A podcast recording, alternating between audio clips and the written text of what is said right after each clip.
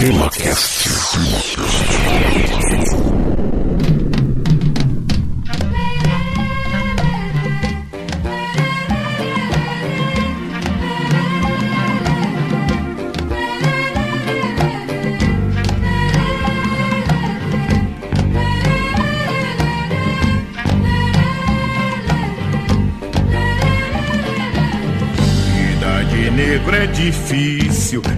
Muito bem, meus amigos, está começando mais um TemaCast e hoje vamos falar de duas figuras pouco conhecidas, mas que fizeram história no Brasil: os heróis da plebe.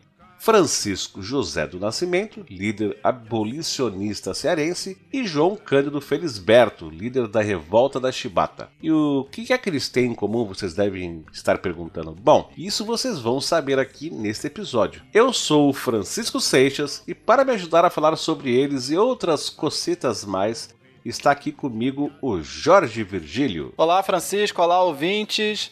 E vamos lá falar desses heróis do povo tão pouco conhecidos e tão pouco estudados, mas que fizeram muito pela gente. Exatamente, olha só, e não se esqueça que o TemaCast não chega até você com o apoio dos comerciantes de Fortaleza ou pelo patrocínio da Marinha do Brasil, mas sim através da doação de ouvintes que todo mês contribuem para a realização deste programa. Você quer fazer parte do nosso time de mecenas e ajudar o TemaCast a crescer? Entre no nosso site temacast.com.br e descubra mais. Bom, você também pode entrar diretamente nos seguintes links: patreon.com/temacast ou em apoia.se/temacast. E dado o recado, o episódio vai começar agora, então bora lá.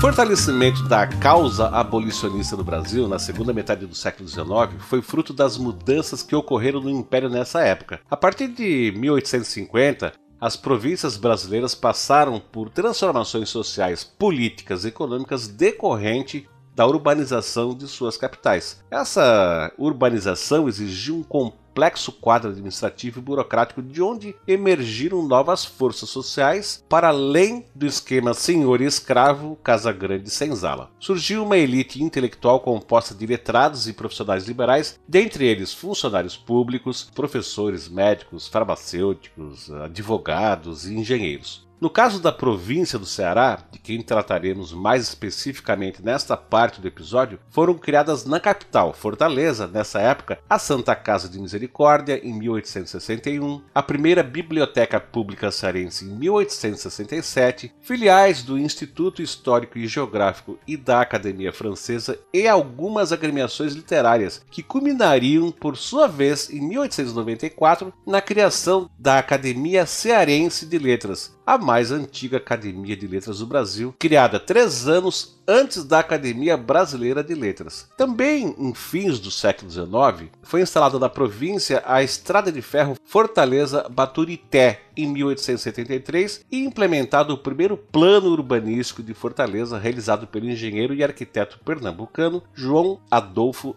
Herbster, isso em 1875. E com o rápido crescimento das cidades, houve um aumento considerável da população urbana, cujos valores, evidentemente, eram muito diferentes daquelas dos valores da população rural. E além disso, o meio urbano era um espaço propício à difusão de novas ideias. A forte concentração de pessoas e o desenvolvimento dos meios de comunicação, como jornais e folhetins, e dos meios de transporte, como estrada de ferro e navios a vapor, favoreciam a transmissão de notícias por longas distâncias, bem como também o debate, estimulando a formação de uma opinião pública forte e muitas vezes contrária ao poder hegemônico local. Nos centros urbanos brasileiros, o principal tema debatido era o regime de trabalho escravocrata, e entre as classes letradas observava-se uma enorme adesão à causa abolicionista. Através da imprensa, aqueles que simpatizavam com o fim do elemento servil procuravam levantar fundos que seriam destinados à libertação dos cativos. Dessa forma, surgiram nas terras cearenses vários grupos abolicionistas. Entretanto, as ideias defendidas por esses grupos só começariam a ganhar força a partir do final da década de 1870, quando o escravismo cearense entra em crise. E a primeira crise foi devido a uma grande seca, ocorrida lá entre 1877 e 1879, que impactou enormemente o plantio do algodão em toda a região Nordeste. A seca de 1877 foi tão terrível que 20% da população cearense sucumbiu de fome ou vitimada por doenças. Num período de apenas dois anos,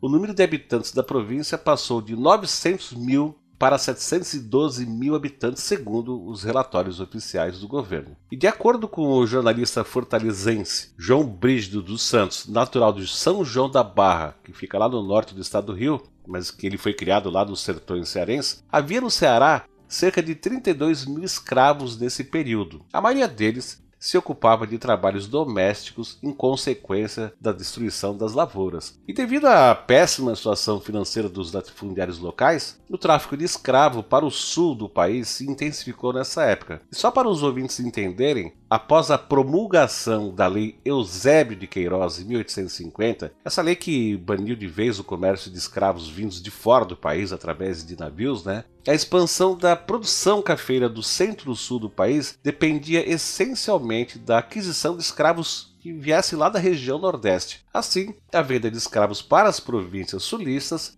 acabou se tornando uma das principais fontes de rendas das elites nortistas, já que a agricultura na região estava em declínio e o comércio de escravos era final das contas, muito lucrativo. Entretanto, esse comércio interprovincial sofre um revés em 1880, causando a segunda grande crise do escravismo cearense. Neste ano de 1880, as províncias do Rio de Janeiro e de Minas Gerais aprovam leis que dificultam a compra de escravos em outras partes do Brasil, elevando os impostos sobre os cativos adquiridos em outras regiões. No ano seguinte, em 1881, a província de São Paulo também passou a adotar medidas similares, e com isso a demanda de escravos no comércio interprovincial se reduziu bruscamente, tornando os escravos cearenses um ativo de pouco valor e de difícil manutenção. E como a força de trabalho da província do Ceará baseava-se muito pouco no trabalho escravo, as ideias abolicionistas começaram então a ganhar força por lá, mesmo entre as pessoas ilustres da região.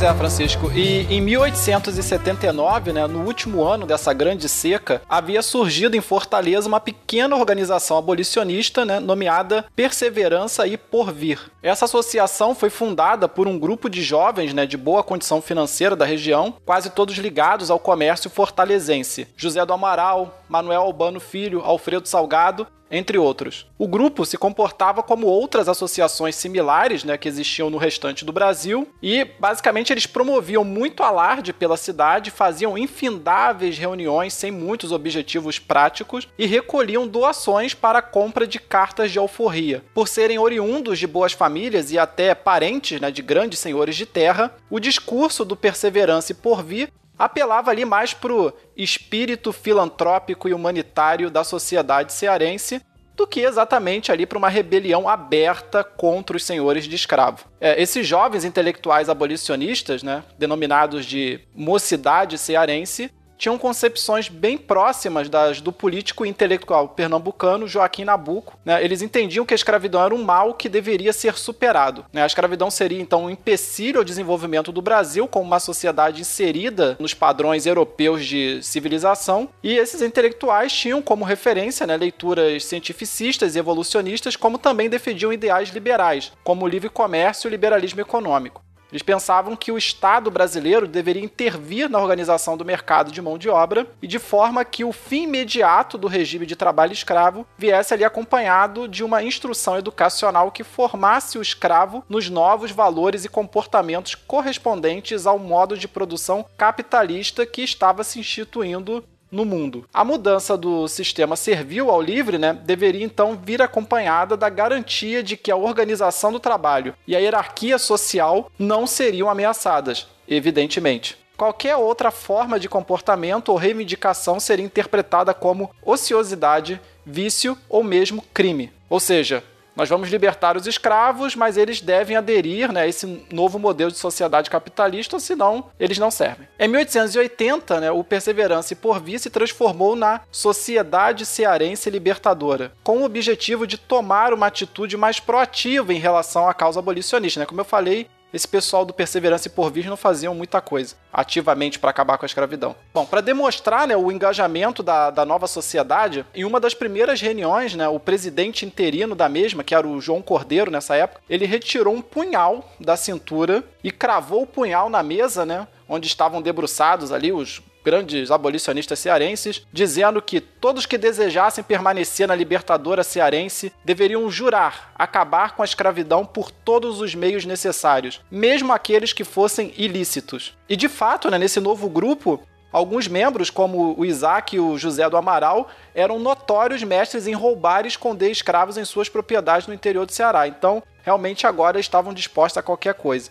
Em 1881, né, visando promover suas ideias e atrair a opinião pública para a causa abolicionista, a Libertadora Cearense criou um jornal chamado Libertador, que se juntou ao coro de jornais abolicionistas locais, tais como A Constituição, Pedro II, e Gazeta do Norte. Todos esses jornais, né, eles atacavam principalmente o periódico O Cearense, que era o principal jornal da província e o principal defensor dos entre aspas, direitos da elite escravocrata. O discurso do libertador, né, entretanto, era mais radical, pois incitava abertamente ali o roubo e a fuga de escravos e outras práticas consideradas na época imorais. Numa réplica desse jornal cearense aos abolicionistas exaltados, né, em particular os membros da Sociedade Cearense Libertadora, ele disse, por exemplo, que, abre aspas, a natureza não dá saltos. Entre nós, a questão magna é a da propriedade. E, consequentemente, a da indenização. Infelizmente, no Brasil, o escravo é uma propriedade como qualquer outra, e a lei fundamental do Estado protege o direito de propriedade em toda a sua plenitude. Assim, a questão do elemento servil não é de tão fácil solução como se afigura a filantropia. Não será mais prudente deixar que a lei de 28 de setembro de 1871 vá produzindo todos os seus efeitos? Fecha aspas. Nessa lei que está se referindo é a lei do ventre livre. Apesar do jornal, né, a, o mais elitizado da província, reconhecer escravidão como um mal a ser erradicado, os redatores do Cearense deixavam claro que o direito à propriedade dos latifundiários era mais importante que qualquer tipo de sentimento humanitário para com os trabalhadores escravizados. Além disso, é sintomática né, essa defesa do jornal de que a tarefa número um do Estado brasileiro é assegurar que esses senhores de escravos não seriam lesados de qualquer forma com o fim da escravidão. E aí a gente vê que hoje em dia não é assim, né? a gente fica até surpreendido de pensar que o Brasil já foi dessa forma, né? Mas a gente evoluiu bastante desde então. Em 1882, dissidentes da Sociedade Cearense Libertadora, contrários às ideias radicais do grupo, né, criaram uma nova sociedade que se chamava o Centro Abolicionista. O Centro Abolicionista, né, ele visava promover o fim da escravidão, claro, todo mundo quer promover o fim da escravidão, mas, né, aqui entre aspas, que são as palavras deles, sem perturbação de ordem moral ou econômica no seio da família ou da sociedade. E esse grupo aí da família dos bons costumes era liderado por um tal de Guilherme Sturdart, o futuro barão de Sturdart, notório personagem homem público do Ceará que contava na época com apenas 26 anos, era tipo Kim Kataguri da época dele. Essas duas vertentes, né, digamos assim, do movimento abolicionista cearense passariam daí em diante a rivalizar entre si. Os primeiros se apresentando como os verdadeiros revolucionários abolicionistas e os segundos se apresentando como uma espécie ali de abolicionistas legalistas. Sim, vamos,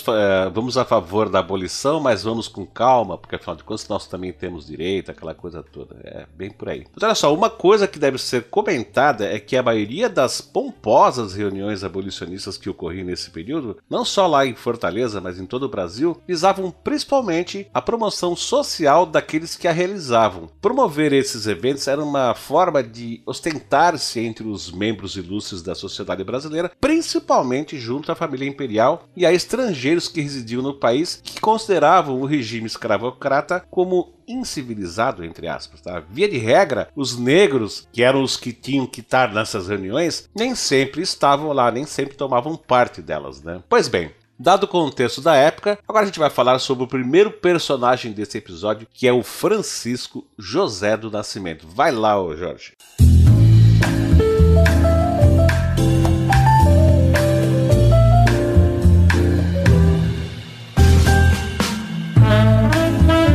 Francisco. As campanhas abolicionistas brasileiras eram, em sua grande maioria, para inglês ver. Aliás, né, no caso do Barão de Studart, né, literalmente, visto que o pai dele era um diplomata britânico estabelecido lá no Ceará. Entretanto, né, a mensagem abolicionista acabou chegando assim mesmo às camadas mais populares, formada ali, em sua maioria, por mestiços. E embora não exista raças, né, deixando isso aqui claro, portanto não exista mestiçagem na humanidade, quando a gente falar de mestiço aqui no, no tema cast, né, principalmente nesse período, a gente está falando de mestiço no seu sentido histórico, né, não no seu sentido biológico que não existiria. Em particular, né, a mensagem abolicionista chegou a uma classe muito importante para a sociedade de Fortaleza no século XIX, que eram os jangadeiros. E embora não fosse jangadeiro por profissão, como comumente se pensa, né, apesar de que ele conhecia bem o ofício, o maior líder desses jangadeiros foi o prático da capitania dos portos de Fortaleza, Francisco José do Nascimento. Ele nasceu em 15 de abril de 1839, né, na praia de Canoa Quebrada, na cidade de Aracati, no litoral cearense. Filho do jangadeiro Manuel do Nascimento e de Matilde Maria da Conceição, Francisco perdeu o pai bem cedo quando este né, se aventurou num seringal do Amazonas, atraído pela promessa de riquezas, né, como ficou comum nesse período do século XIX. Né, muita gente foi do Nordeste para o Amazonas. O avô do Francisco também era jangadeiro, né, mas veio a falecer quando ainda era pequeno no mar. Sem condições de criar os filhos, né, a mãe do Francisco então se viu ali obrigada a dar a criança de 8 anos de idade para a família do comendador português José Raimundo de Carvalho. Né, e ele acabou sendo apelidado pela nova família como o Chico da Matilde. E com esse nome acabaria ficando conhecido em todo o território nacional, principalmente através das reportagens realizadas pelo José do Patrocínio, né, que foram publicadas depois na corte. Ainda criança, né, o Chico da Matilde serviu de garoto de recados no veleiro Tubarão, que transportava mercadorias entre Natal, Recife e Fortaleza. Sem poder frequentar a escola, aprendeu a ler com muita dificuldade nos próprios navios em que trabalhou. Em 1859, ele trabalhou nas obras do porto de Fortaleza, mas logo voltou a se aventurar no mar embarcando num vapor que fazia ali a Maranhão-Ceará. Foi nesse período que presenciou, durante suas constantes viagens pelo litoral do Nordeste, cenas de barbarismo de todo tipo contra homens e mulheres negros. Já sabendo ler e escrever, Chico sentia que o drama daquele amontoado de infelizes era de alguma forma, de sua responsabilidade. Apesar de ser um homem livre, ele era mulato. E a realidade dos mulatos livres do Ceará ela diferia muito pouco da realidade dos escravos propriamente ditos. Em Fortaleza, né, onde o Chico passou a morar, havia até mesmo faixas especiais para os escravos e pessoas de cor nas praças. Até na igreja, ricos e brancos tinham lugares reservados. A gente de bem se sentava em cadeiras pagas e numeradas e as igrejas eram divididas por castas. Igrejas para brancos, igrejas para mestiços, para escravos, etc. Na verdade, havia até mesmo igrejas para comerciantes, já que os comerciantes eram vistos como uma ralé no Brasil, né? pessoas que trabalham ganhando dinheiro não são gente boa. E pelo contato travado por Chico Maria de outros países que já haviam né, ali abolido a escravidão, isso contribuiu para fazer crescer nele a indignação contra os maus tratos a que eram submetidos os marinheiros brasileiros, em sua maioria negros, fossem livres ou escravos. Né? Os marinheiros no Brasil nessa época eram uma mistura ali de homens livres e escravos. Segundo o seu principal biógrafo, né, que é o Edmar Morel, foi também nesse ano de 1859 que o Chico da Matilde conheceu, em uma de suas muitas viagens a São Luís do Maranhão, um personagem que marcaria profundamente a sua atuação política nos anos futuros. Ele conheceu ninguém menos que o negro Luiz Aracati, um dos sobreviventes do caso conhecido como o Motim do Laura II. Esse motim foi um caso notório né, de rebelião escrava no século XIX que causou o pânico entre os homens de bem. E eu que eu sempre cito essa expressão homens de bem porque era assim que as pessoas falavam nos jornais e a gente vê isso até hoje, né? Então essa rebelião ela causou pânico entre os homens de bem nos primórdios ali do Império do Brasil. Por ter trabalhado no porto de Fortaleza e ter contato com os marinheiros mais velhos, é bem provável que o Chico já tivesse ouvido falar do motim do Laura II antes mesmo de conhecer o Luiz Aracati. Para o seu biógrafo, o Edmar Morel, o fascínio produzido pela impressionante história do motim, né, ainda mais narrada por um de seus participantes, teve grande influência na sua formação moral. Principalmente porque o Luiz Aracati, como seu nome deixa explícito, né, ele era oriundo da mesma cidade que o Chico nasceu. Então eles eram conterrâneos. E por coincidência, né, o motim se deu em 1839, que foi o ano em que o Francisco nasceu. Pode ser que todas essas coincidências né, tenham contribuído para que o navegante negro, né, como o Francisco José do Nascimento ficou conhecido, viesse a tomar a luta contra aquelas injustiças como uma missão pessoal. Exato, isso a gente está falando de motim, motim e tal, etc. Mas hoje em dia ninguém se lembra mais dele.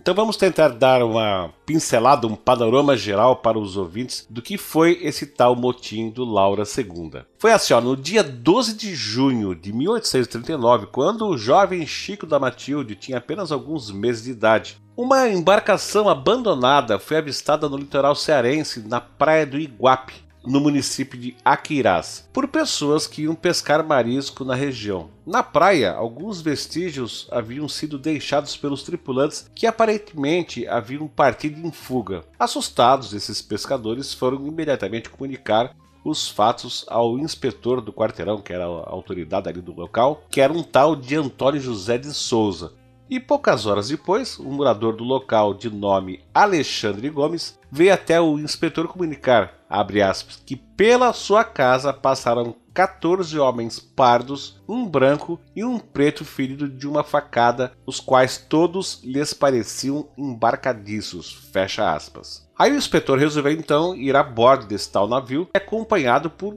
oito homens armados para fazer a tal das devidas averiguações. E a bordo da embarcação, o inspetor encontrou, nas suas próprias palavras, o convés sujo de sangue e uma guia de várias mercadorias carregadas por Sharp, Stanley e Comp. Fecha aspas. No dia seguinte, o juiz de paz de Aquiras, Francisco José Amora, ficou ciente dos acontecimentos e também foi ao local para investigar o caso, mas só que ele não pôde ir a bordo porque o navio, após ser saqueado pela população, tinha ido a pique. Aliás, uma aspas aqui, é bem comum até hoje no Brasil, né, cara? Tomba um caminhão com carga, vai a população lá e pega tudo, rouba tudo, saqueia tudo que tá lá. É uma coisa impressionante, isso aí é da nossa cultura. Ô Francisco, Agora, recentemente, esse mês aconteceu isso em Santos, né? Não sei se você viu, virou vários containers lá em Santos e a polícia prendeu 11 pessoas roubando lá o conteúdo dos containers tombados em Santos. Exatamente. Bom, mas vamos adiante. Então não havia notícias do capitão e nem da tripulação, apenas o relato de alguns homens que haviam atravessado a propriedade desse tal de Senhor Gomes. E naquele mesmo dia, porém, as autoridades policiais da vila de Cascavel foram informadas por um oficial do correio que um grupo de negros armados estava à procura da estrada de São Bernardo de Russas e que se escondiam por trás de um mato alto nas proximidades da vila, na estrada real do Aracati, num local conhecido como Cajueiro do Ministro. E segundo as informações recebidas, o inspetor e alguns de seus homens foram para o local. Ao chegarem, notaram manchas de sangue no chão e uma cova onde encontraram um negro negro enterrado. Aí, seguindo o rastro de sangue, não demoraram muito para localizar grupos que os recebeu da base da bala, né?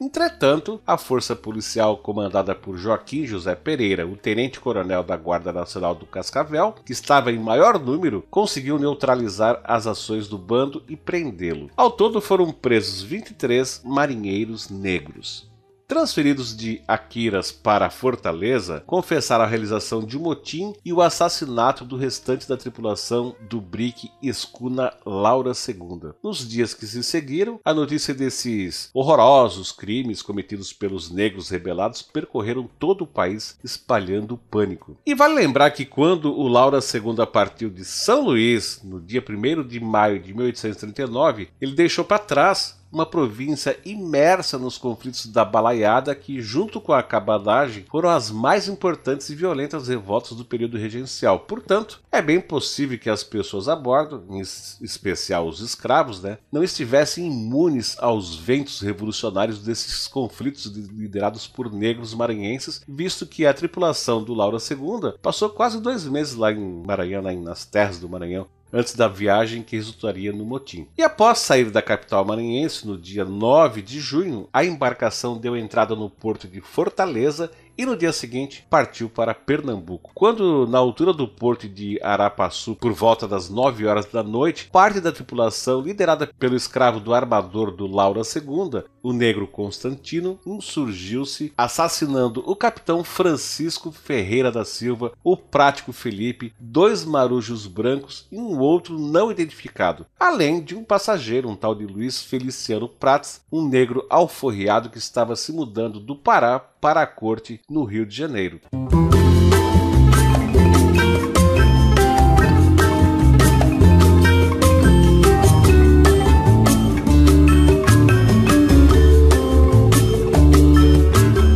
as causas né, dessa, desse motim né, foram apontadas pelo jornalista João Brígido dos Santos. Né? Segundo ele, quando o navio chegou à fortaleza, o Constantino, acompanhado de alguns de seus companheiros, foi a presença do capitão queixar-se ali do mal que passavam e mostrar-lhe o pouco comer que eles distribuíam. O capitão ele não deu ouvido às reclamações ainda os advertiu dizendo que o que eles mereciam eram muito açoite e que por reclamações parecidas o contramestre tinha dado com uma colher a cara do marujo Hilário. Assim, o desejo de vingança contra os maus tratos, a falta de comida e a violência com que eram tratados acabaram ali sendo combustível dessa conspiração que teve como apoio Antônio Angola, Bento Angola, uma Marujo Hilário, o, e, né, que esse mesmo que havia levado aí umas bordoadas do contramestre, e o João Mina. Formulado o plano de ação, logo decidiram colocá-lo em prática a fim de se tornarem os senhores da embarcação. Né? A estratégia foi esperar a substituição do Marujo Bernardo por José Mina, no leme, e esperar até o capitão e a maioria dos passageiros irem dormir. Antes de deflagrarem o motim, os rebelados roubaram do Marujo Maia uma garrafa de cachaça, e aí depois, né, devidamente espiritualizados, partiram para para o combate, cada um ali incumbido de uma tarefa. O Hilário, por exemplo, teve ordem de tomar a faca ao marinheiro Bernardo, enquanto Constantino e João Mina atacaram o capitão em seu camarote. O capitão já havia levado sete facadas quando conseguiu escapar e se refugiar no leme. Cercado, o capitão se atirou no mar e desapareceu na escuridão da noite, né? Ele acabou falecendo. Quanto a Luiz Cabo Verde, né? Ele ficou encarregado do contramestre, o qual matou arrebentando-lhe a cabeça com uma estaca de madeira, e o Cabo Verde também foi o responsável pela morte do prático Felipe, que também foi assassinado na base da cacetada, e cujo corpo, né, com auxílio de Hilário, foi atirado ao mar. Já o Antônio Angola também matou um marujo a paulada e Hilário deu cabo do marujo Maia. Quanto ao negro Benedito, foi dele a missão de matar, também a paulada, o passageiro Feliciano, que era esse negro alforriado que estava indo para o Rio de Janeiro. É interessante né, perceber que as armas utilizadas pelos amontinados, facas e peças de reparos ou partes do navio, instrumentos né, de trabalho ali do, do que eles usavam né, no, dia a dia, foi o preferido né, para fazer a, o motim. Por isso, a, a estratégia utilizada, o elemento surpresa, foi fundamental para o sucesso da empreitada, mesmo não dispondo de armas mais poderosas. O capitão e seus comandados né, não tiveram tempo de reagir, muito menos de se equipar e organizar a repressão aos almotinados. Tão fulminante foi o ataque. Isolados e pegos de surpresa, eles acabaram sendo uma presa fácil. Após o término da, entre aspas, né, dança, né, que era como eles chamavam a, no processo desse, desse caso do motim Laura II, os amotinados chamavam esses eventos de a, durante a dança. Né? Então, após o término da dança, os sublevados foram comer e beber né, do, do, que havia de melhor ali no navio e na manhã seguinte dividiram os despojos da vitória, dinheiro e joias né, que eles encontraram ali pelo Laura II. Toda a cena de violência registrada na embarcação teve diferentes reações dos sobreviventes. Né? Alguns não participaram da dança, entre eles o Antônio, cozinheiro do navio. Não há registros né, de sua participação ao lado insurgente, mas ele acabou saindo ferido da embarcação. Os passageiros Agostinho, Manuel, Damaso e Luiz Aracati, e os menores Elias e Felipe. O único sobrevivente branco foi o marujo português Bernardo, poupado graças à intercessão do próprio Constantino, né, que era o líder, para que ele guiasse a embarcação, atitude que se mostraria um erro para as pretensões ali dos amotinados, pois o depoimento do Bernardo foi essencial para a condenação dos negros rebelados. Então eles deixaram o cara vivo, mas ele acabou sendo o,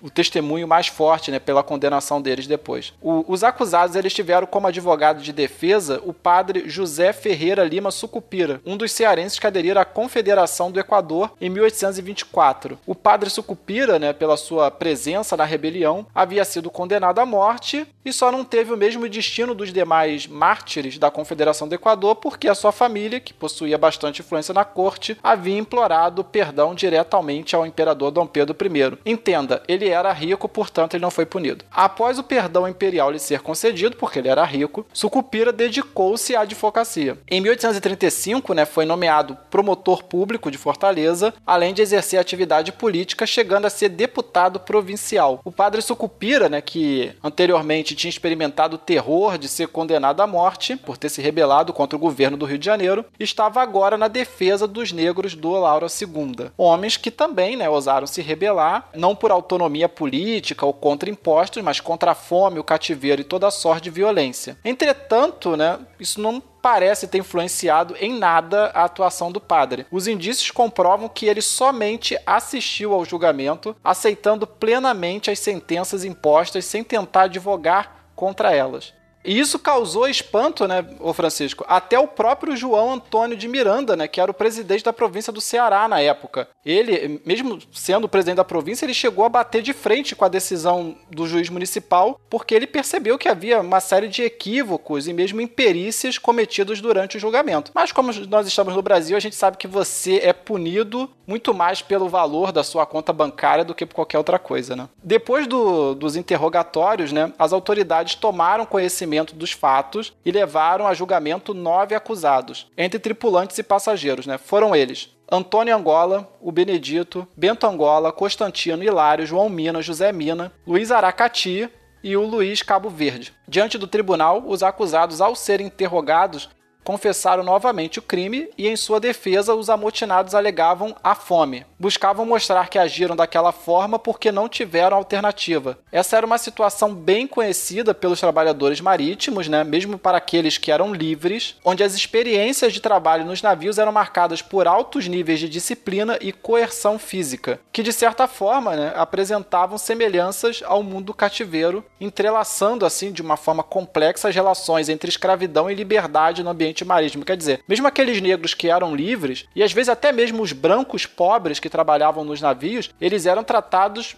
da mesma forma que os escravos na, na, nas fazendas, etc. Havia uma verdadeira escravidão a bordo desses navios. Para Antônio Angola, Benedito, Bento Angola, Constantino, Hilário e João Mina, foi decretado o grau máximo do artigo 192 do Código Criminal de 1830, isto é, a pena de morte por crime de homicídio qualificado. Para as autoridades, os seis seriam as cabeças do motim, né? E os principais responsáveis pelas mortes no Laura II. Quanto ao Luiz Cabo Verde, foi condenado a um grau médio do mesmo artigo, isto é, a prisão perpétua, por ser cúmplice dos crimes, ficando destinado a cumprir sua pena na ilha prisão de Fernando de Noronha. Era comum, né, que os presos do Ceará fossem enviados para Fernando de Noronha, visto que as cadeias do Ceará não apresentavam segurança necessária para mantê-los, principalmente pelo péssimo estado de conservação em que se encontravam. A pena de menor tempo a ser cumprida, mas que ainda assim foi a que mais dividiu opiniões a, em Fortaleza, foi aquela imposta ao já mencionado Luiz Aracati, que também foi condenado baseado no artigo 192 do Código Criminal, só que num grau mínimo, com a pena reduzida pelo artigo 60 devido à sua condição de escravo. Sua pena foi de, né, entre aspas, apenas 450 açoites em dias alternados para prolongar o sofrimento. E também, né, é, além dessa pena dos 450 açoites em dias alternados, ele teve a obrigação de andar preso a ferros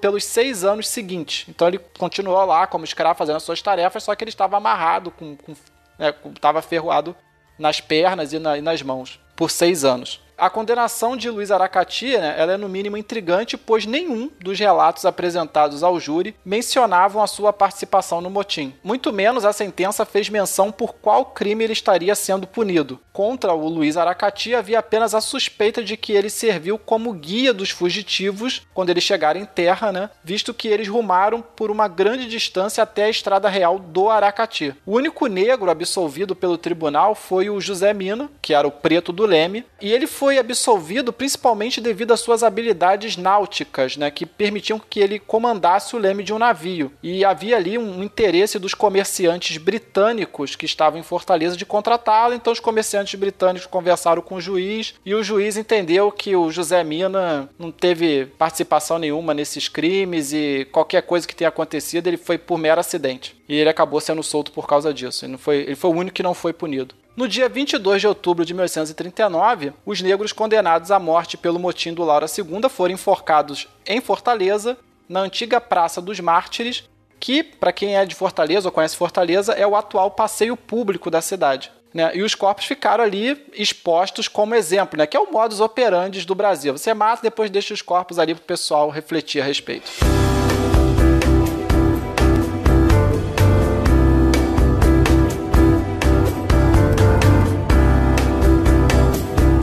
Exato. Bom, mas enfim, agora que a gente já sabe o que foi esse tal de motim que inspirou o jovem Chico da Matilde, o que foi que ele fez depois de saber de toda essa história em primeira mão da boca do próprio Luiz Aracati? Bom, em 1874, Chico da Matilde foi nomeado para o cargo de segundo prático da capitania dos portos de Fortaleza. Três anos depois, contribuiu para o trabalho de socorro às vítimas da Grande Seca de 1877, aquela que a gente já mencionou, e que acabou dizimando quase um quarto da população cearense. Nessa época, Chico conheceu o João Cordeiro, que, como também já mencionamos, foi o presidente da Sociedade Cearense Libertadora. Então, atraído pelos discursos anti-escravagistas e, e republicanistas de Cordeiro, Chico aderiu a tal da Libertadora. Com a sua ajuda, os membros mais audaciosos do grupo promoviam roubos de escravos durante a noite que eram transportados de jangada para lugares seguros. Essas ações tinham a dupla função de libertar mais escravos e acabar tirando a moral da polícia e dos coronéis. Quando um tal de coronel Antônio Pereira de Brito Paiva, do Partido Liberal, teve algum de seus escravos levados durante a noite, ele não perdeu tempo e acusou de furto quem? o prático Chico da Matilde e outros membros da Libertadora, como por exemplo Joaquim Teles Marrocos, Xavier de Castro e Isaac Amaral. E aí o que aconteceu? Esse caso foi parado nos tribunais e acabou dividindo a opinião pública de Fortaleza. O já citado jornalista João Brígido, conhecido por sua escrita panfletária como bom colaborador que era do jornal O Cearense, advogava em favor de quem? Do coronel, né? Enquanto, claro, os jornais abolicionistas defendiam a inocência dos membros da Libertadora. O julgamento foi realizado na antiga Câmara Municipal, na atual Rua Floriano Peixoto, e as sessões contavam com a presença de quase toda a cidade e viraram motivo de piada e de zombaria. Isso porque o Isaac Amaral, que era proprietário de várias carroças, ordenou aos seus funcionários que enchessem essas carroças com latas vazias. E no horário das audiências, as carroças do Isaac davam voltas no quarteirão fazendo um barulho ensurdecedor que acabava atrapalhando lá o falatório dentro da Câmara. O juiz que presidia a sessão era conhecido de Isaac e era favorável à causa abolicionista e, portanto, acabava adiando as sessões logo que dava um que tinha uma chance, né? Então, depois de várias tentativas frustradas de prosseguir com o inquérito, o coronel esse escravagista simplesmente jogou a toalha e acabou desistindo de processar o cara. Ô Francisco, é, só um comentário, né? Esse tal de Isaac Amaral deve ser antepassado do Didi Mocó, né? Provavelmente, né? A gente não tem provas, mas a gente vai inferir que sim. Bom, como o principal porto de Fortaleza nessa época, que, localizado lá na Praia do Peixe, que hoje é a atual Praia de Iracema, ele era muito precário naquela época e a única forma de embarcar e desembarcar pessoas e mercadorias nos navios ancorados no litoral era através de jangadas e canoas. E a principal mercadoria transportada pelos jangadeiros de Fortaleza em 1881 era o que? Bom, eram os escravos destinados à região sudeste. Então, diante desse fato, a Sociedade Cearense Libertadora, tendo à frente entre os dirigentes José do Amaral e Pedro Arthur de Vasconcelos, acabou arquitetando um plano de convencer esses trabalhadores do porto a não mais realizar o transporte dos escravos. Entre esses trabalhadores, que eram a linha de frente da rebelião, dois deles aderiram imediatamente à ideia: o negro alforriado José Luiz Napoleão, chefe de capatazia da casa comercial Boris Freres, e, claro, o prático Chico da Matilde, que eram as figuras mais respeitadas e influentes entre os jangadeiros locais. Aliás, assim, apenas um parênteses aqui sobre esse tal de José Luiz Napoleão. Ele foi uma figura essencial para a organização dos jangadeiros em 1881 e era até mais popular que o Francisco José do Nascimento, né? é o Chico da Matilde. No entanto, historicamente ele acabou eclipsado pelo colega, pois a elite letrada cearense elegeu, entre aspas, por assim dizer, né, o Chico da Matilde como um, um, grande herói do movimento abolicionista cearense, principalmente pelo fato de Francisco ser mais instruído e de ter a pele mais clara. E tem mais, José Napoleão havia sido um escravo de ganho que comprou a sua alforria e de suas quatro irmãs com as suas próprias economias, enquanto o Chico da Matilde, apesar de mulato, sempre ter sido livre, né? Então é importante frisar que para os eventos de 1881, a importância de Napoleão é tão grande quanto a de Francisco de Nascimento. Mas Continuando aqui. Em 27 de janeiro de 1881, os jangadeiros de Fortaleza anunciaram que não transportariam mais escravos para o vapor Pará, que era o navio que estava lá ancorado. Bom, a notícia logo se espalhou pela cidade e uma multidão se reuniu na Praia do Peixe. Segundo o jornal Libertador, teriam se reunido ali cerca de 1.500 pessoas de todas as classes sociais. A era inusitada: um grupo de jangadeiros, pobres e mestiços, desafiando as autoridades e ricos comerciantes, em sua maioria brancos, em rebelião aberta. Segundo a tradição fortalezense, um grito irrompeu do meio da multidão e virou um coro entre os presentes, que era o seguinte: No porto do Ceará não se embarcam mais escravos. Os escravocratas, sob vaias e ofensas dos populares, tentaram de tudo para reverter a situação, desde ameaças até dinheiro, e por fim acabaram chamando a polícia, mas essa não podia fazer nada, pois não tinha como obrigar homens livres a trabalhar. Enfim, os comerciantes de escravos se retiraram derrotados e houve uma festança em Fortaleza que se estendeu pelo restante do dia ante o êxito dessa greve né, que os jangadeiros fizeram. Três dias depois, em 31 de janeiro de 1881, um novo vapor, dessa vez o Espírito Santo, chega à Fortaleza com o objetivo de transportar escravos para o Sudeste. Ao todos, os comerciantes locais pretendiam embarcar 38 escravos. Os jangadeiros, entretanto, novamente se recusaram a fazer esse transporte. A multidão reunida para essa nova greve já ultrapassava 3 mil pessoas que aplaudiam os jangadeiros ao tempo que xingavam os escravocratas. Mais uma vez, os comerciantes de escravos foram frustrados nos seus planos de, e tiveram que se retirar. Motivado pelos sucessos recentes, a Sociedade Cearense Libertadora decidiu ir além e naquela mesma noite ateu fogo no prédio onde os cativos eram mantidos e os ajudaram a fugir de Fortaleza com a ajuda dos jangadeiros. Com esses atos, o regime escravocrata estava praticamente extinto no Ceará e tornou-se um movimento de massa. Comerciantes de escravos eram atacados nas ruas e suas casas eram depredadas. Na semana seguinte, a maioria daqueles que ainda possuíam escravos decidiram se antecipar e dar a eles a carta de alforria. Os jornais anti-abolicionistas acusavam o presidente da província do Ceará, Padua Fleury, e o seu chefe de polícia de serem lenientes com os abolicionistas. Então o governo imperial, irritado, que nessa época era comandado pelo Partido Liberal, decide nomear como presidente do Ceará o senador baiano Leão Veloso. E ao assumir o governo da província, Leão Veloso nomeia para chefe de polícia um tal de Torquato Mendes Viana.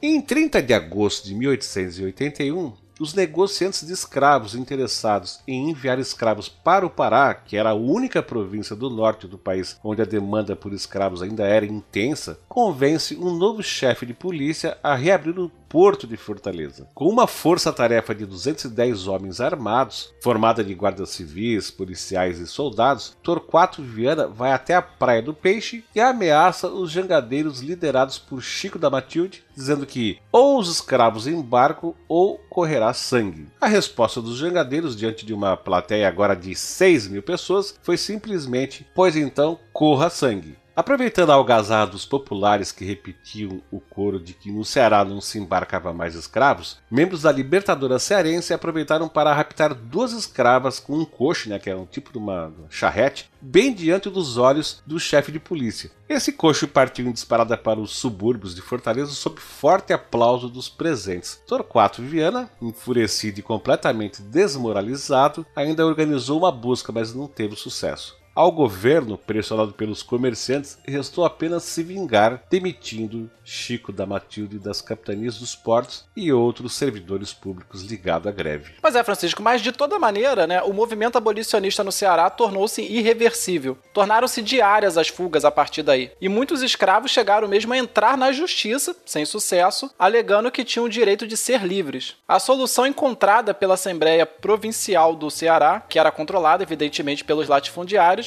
né, para remediar ali a situação, foi aprovar leis que lhes permitiam usar o tesouro da província para comprar a alforria de seus próprios escravos, pelo mais elevado preço possível, permitindo assim que seus antigos senhores não sofressem maiores prejuízos. Que ideia maravilhosa, né? Um tipo de autoindenização que contribuiu para afundar de vez a economia da província, já combalida ali pela crise econômica causada pela seca e pela falta de trabalhadores que substituíssem a mão de obra escrava. Os senhores de escravos mais poderosos, inclusive, passaram a comprar os escravos de pequenos agricultores por preços bem baixos apenas para alforriá-los em seguida a preços exorbitantes através das grandes somas destinadas para esse fim pelo governo provincial. Era o verdadeiro, Francisco, salve-se quem puder, né? Então, né, resumindo, você virou um negócio você comprar escravos de pequenos proprietários e depois você usando a sua influência na Assembleia fazer com que o governo comprasse de você esses escravos por um preço assustadoramente alto. Pois é, isso tem um cheirinho de hoje em dia, né? Tem coisa parecida com isso também, né? Pois é, a gente vê que o Brasil de hoje em dia veio do Brasil de antigamente. Exatamente. Por isso que a gente sempre fala,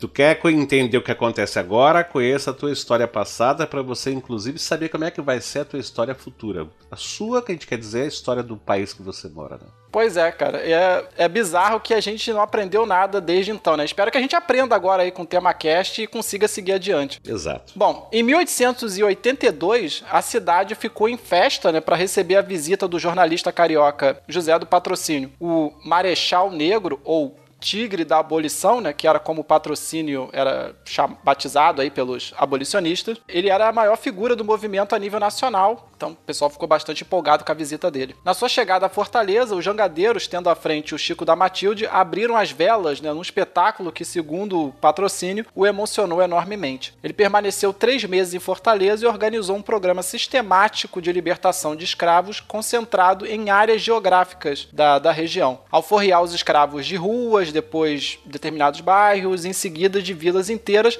até que isso atingisse toda a província. O patrocínio participou também, junto com a Sociedade Cearense Libertadora, da cerimônia de instalação da Sociedade das Senhoras Libertadoras, que era uma agremiação feminina da causa abolicionista presidida pela Maria Tomásia, da qual a primeira esposa de Chico da Matilde, que era Joaquina Francisca do Nascimento, também foi membro. Segundo os jornais da época, né, durante essa reunião, José do Patrocínio, que era um defensor radical da abolição abolição imediata e incondicional da escravidão, é, ele teria colocado em dúvida né, a lealdade do centro abolicionista, que era aquele centro controlado pelo, pelo barão de Stuttgart, né, como citei anteriormente. Após o discurso inflamado do jornalista da corte, esse barão de Stuttgart, que era líder né, do, do, do centro abolicionista, ele pediu a palavra, desabafou a sua revolta e atirou sobre a mesa 29 cartas de alforria que trazia consigo para solenizar a cerimônia. Né? Ele disse indignado ao patrocínio que era dessa forma que o centro abolicionista respondia a insultos. Pois é, né? Em 1 de janeiro de 1883, patrocínio retorna à Fortaleza e participa da solenidade que torna a pequena vila de Acarapé, nos arredores de Fortaleza, a primeira vila do Ceará e do Brasil a libertar todos os seus escravos. Por esse motivo, a vila foi rebatizada com o nome de Redenção. Foi nessa visita que José do Patrocínio deu ao Ceará a alcunha de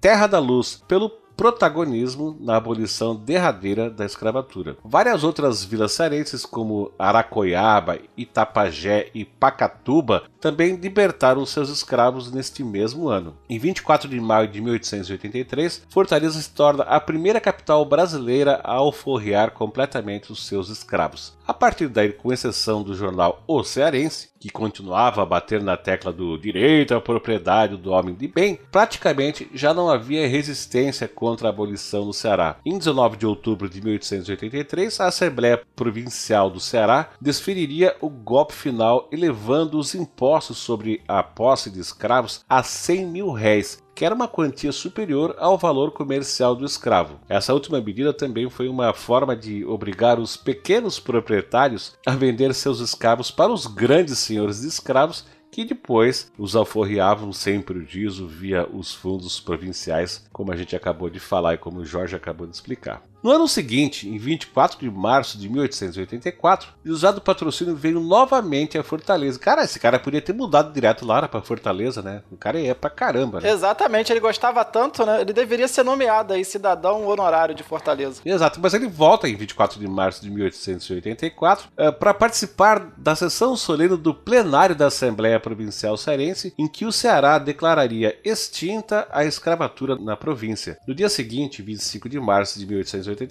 em meio a um grande festejo com fogos de artifício e tiros de canhão na Praça Castro Carreira, ou Praça da Estação, o então presidente da província, Sátiro de Oliveira Dias, encerrou seu discurso aos presentes anunciando que o Ceará não possuía mais escravos. A data não foi assim escolhida por acaso, era a data de aniversário de 60 anos da Constituição Imperial e o dia da Anunciação da Virgem Maria. Quanto ao Francisco José do Nascimento, que foi feito símbolo do movimento abolicionista cearense, após o fim oficial da escravidão na província do Ceará, ele foi trazido no vapor Espírito Santo, que foi aquele mesmo vapor que teria sido usado para transportar escravos para o Sudeste, caso não tivesse ocorrido a intervenção dos jangadeiros. Então ele veio nesse vapor chamado Espírito Santo para a corte no Rio de Janeiro, levando consigo a jangada que ele próprio havia utilizado na greve, batizada de Jangada Libertadora ou simplesmente Liberdade. Essa embarcação foi doada ao Museu Nacional, mas infelizmente veio a desaparecer do seu acervo após o golpe republicano de 1889 devido à leniência de autoridades militares que consideravam uma afronta à instituição do governo manter um símbolo de luta e agitação contrária à ordem do Estado. O jornalista catarinense Raimundo Caruso conta a original versão nas páginas do seu livro Aventuras dos Jangadeiros do Nordeste, que diz o seguinte, abre aspas, A Jangada Liberdade de Francisco José do Nascimento era a clássica, feita de troncos. Símbolo de uma resistência popular vitoriosa no Ceará, foi levada à capital do Império a bordo de um navio mercante e, mesmo viajando no porão, inaugura a rota das futuras aventuras dos jangadeiros nordestinos em direção ao sul. A embarcação foi exibida nas ruas do Rio de Janeiro sob os aplausos da multidão e pouco depois é doada ao Museu Nacional, onde foi recebida como valiosa peça etnográfica. Em seguida, a jangada foi transferida para o Museu da Marinha, de onde, queimada, feita em pedaços ou desmontada, desapareceu. Fecha aspas. Deixa só fazer um comentário. Ele diz que é, é, a vinda né, da jangada Liberdade para o Rio inaugurou né, a rota é, para os jangadeiros do Ceará que passaram a vir para o Rio de Janeiro de, de jangada. E realmente houve mais de uma ocasião em que os jangadeiros cearenses vieram para o Rio de jangada, né, cruzando todo o litoral nordeste até o Rio, é, o que é um feito extremamente perigoso fazer isso, né? Muita gente já morreu tentando fazer isso. E isso começou porque surgiu o boato na época de que o Francisco do Nascimento ele tinha vindo para o Rio na jangada, só que ele não tinha vindo da jangada, ele tinha vindo dentro do navio, o Espírito Santo, e a, né, a jangada veio dentro do navio. Mas a, ah, acabou o boato se espalhando de que ele tinha feito isso na jangada e depois as pessoas passaram a fazer isso de jangada mesmo. Sim, isso me lembra daquele ditado que diz assim: bom, não sabendo que era impossível, fui lá e fiz, né? Exatamente. É, bom, mas olha só, tinha um famoso desenhista italiano, um tal de Angelo Agostini, e que era o principal ilustrador do Rio de Janeiro nessa época, e que registrou e homenageou o fato na capa da revista Ilustrada, com uma litogravura com ilustração alegórica do Chico da Matilde com a seguinte legenda: abre aspas. A testa dos jangadeiros cearenses, Nascimento impede o tráfico dos escravos da província do Ceará vendidos para o sul, fecha aspas. Depois de o navio ter ancorado nas águas da Guanabara, o Chico da Matilde, agora a bordo da jangada e em meio ao delírio da população que o aguardava, chegou finalmente ao cais do porto do Rio, na companhia de outros dois jangadeiros que o acompanharam desde Fortaleza, que eram o Francisco de Alcântara e José Félix Pereira. O trio foi levado então para um desfile pelas ruas da corte, onde receberam homenagens da multidão. Na homenagem que recebeu no Politeama Fluminense, que era um dos principais teatros do Rio naquela época, Chico da Matilde recebeu um novo apelido da população carioca, o Navegante Negro ou o Dragão do Mar. Do Rio, Francisco escreveu a mulher dele dizendo o seguinte, aspas, Seu velho está tonto com tanta festa e cumprimentos de tanta gente importante, fecha aspas. E entre essa gente importante incluía-se, evidentemente, a própria família imperial. E quatro anos depois, em 13 de maio de 1888, a princesa regente Dona Isabel de Bragança e Orleans assinaria a Lei Áurea que poria fim à escravidão em todo o território nacional. Bom, ao menos oficialmente, né, Jorge? É isso mesmo, Francisco. E no ano seguinte, né, em 1889, por ordem do imperador Dom Pedro II, o Francisco do Nascimento foi reconduzido ao cargo de prático da capitania dos portos em Fortaleza. E esse, inclusive, foi um dos últimos atos né, do Pedro II como imperador do Brasil. E em 1890, né, já no regime republicano, Francisco recebeu a patente de major ajudante de ordem do secretário-geral do Comando Superior da Guarda Nacional do Estado do Ceará. Que título enorme!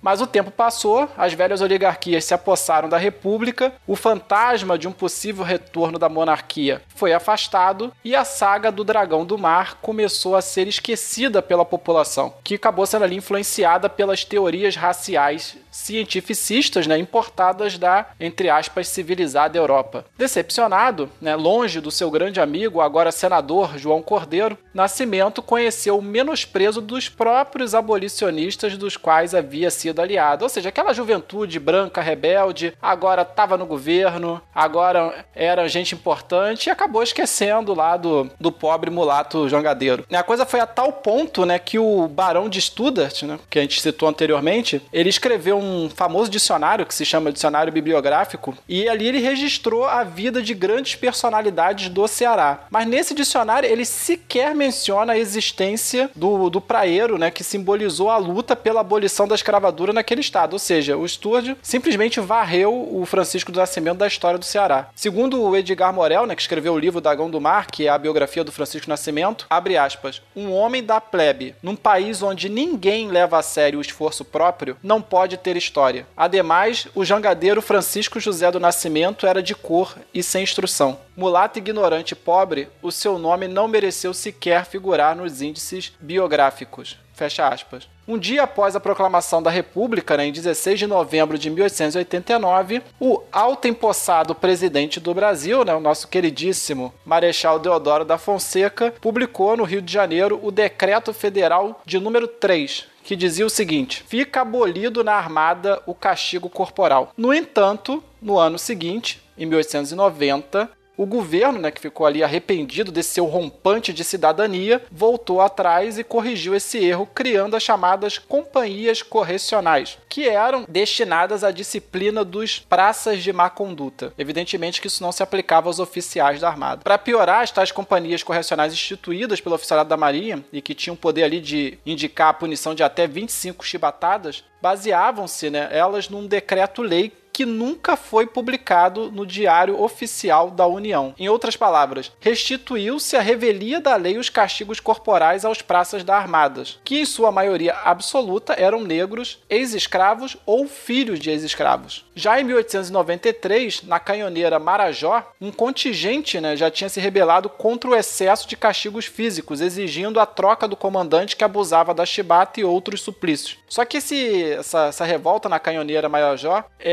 não exigiu o fim da chibata, né? ela apenas exigiu a troca do comandante do navio, considerado muito cruel. O Francisco José do Nascimento, né, ele faleceu na capital cearense, né, poucas semanas antes de completar 75 anos, em 5 de março de 1914. O seu nome é hoje dado a um centro de cultura e a uma rádio de Fortaleza. Além disso, há uma escola pública estadual cujo nome também homenageia o Chico da Matilde, localizada no bairro do Mucuripe, que é a Escola de Ensino Médio Dragão do Mar, que foi fundada em 1955 com o objetivo de alfabetizar os filhos de pescadores que moravam naquela região. Um tradicional grupo de estudos libertário com sede no Ceará também recebe o título de Dragão do Mar em sua homenagem. Em 23 de agosto de 2013, né, a Petrobras, por meio de sua subsidiária Transpetro, lançou ao mar um navio petroleiro construído em Pernambuco, batizado de Dragão do Mar em sua homenagem.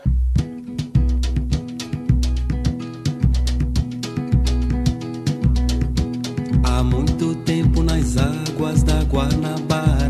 A escravidão enquanto instituição formal podia ter acabado, mas as situações degradantes a que eram submetidos os marinheiros no Brasil, que Francisco José do Nascimento havia testemunhado na sua época de marujo, permaneciam as mesmas duas décadas depois da promulgação da Lei Áurea e do decreto de Deodoro da Fonseca. E não só no mar, mas no campo e nas cidades Milhares e milhares de negros, descendentes de homens e mulheres sequestrados das terras africanas e que haviam servido de força de trabalho para o Brasil por quase quatro séculos, viviam agora à margem da sociedade, em condições tão ruins ou até piores do que aquelas que viviam seus antepassados escravizados. Tinham liberdade, mas nenhum meio de exercê-la.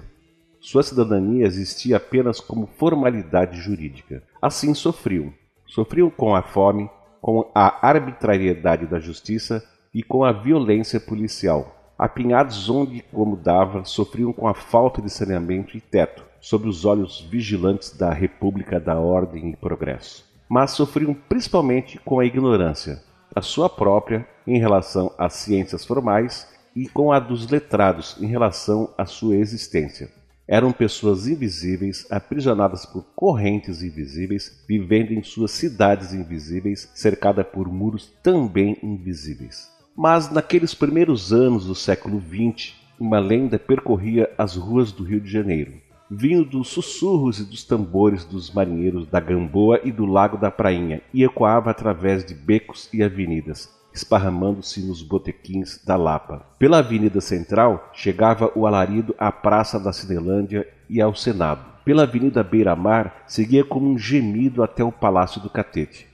Pela 1 de março fazia estremecer também o Morro do Castelo e a Câmara dos Deputados. Por vielas que entrelaçava a cidade velha com a nova, alcançava os morros da Conceição, da Favela e de São Carlos. Era um fio de esperança que dizia que o dragão do mar ressurgiria nas águas da Guanabara, na figura de um bravo guerreiro, e que ele restituiria a liberdade que uma vez trouxera à capital do Brasil e que fora roubada do povo brasileiro.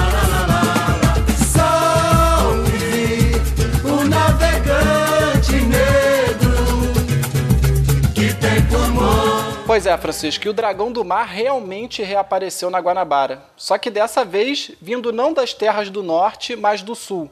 E o seu nome era João Felisberto Cândido, nosso segundo personagem de hoje. As pisadas do cais, mas faz muito tempo.